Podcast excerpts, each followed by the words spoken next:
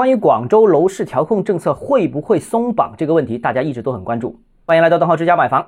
近日啊，《经济观察报》一篇报道提到了部分一线城市曾经多次向主管部门上报放松调控政策的方案，最终未果。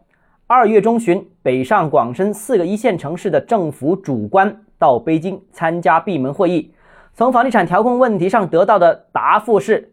保持定力。报道说啊，这个某一线城市到底是哪一个，大家应该心里有数吧？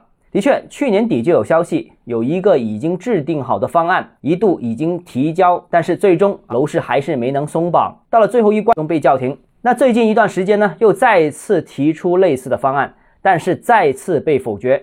之所以最近大家都抱有一丝期望，是因为今年是以经济建设为主要目标。其他情况也发生了一些改变，所以说有人认为一线城市松绑可能性依然不大，但我个人觉得还是有点希望的。大家稍安勿躁，且等等。如果今年真的还有希望的话，那大概率是在三月底四月初的时候。如果是过了这个窗口期还没有动静的话，那估计也就凉凉了，年内都不会再有松绑动作。好了，今天节目到这里。如果你个人购房有其他疑问想跟我交流的话，欢迎私信我或者添加我个人微信，账号直接买房六个字拼音首字母小写就是微信号 d h e z j m f。想提高财富管理认知，请关注我，也欢迎评论、点赞、转发。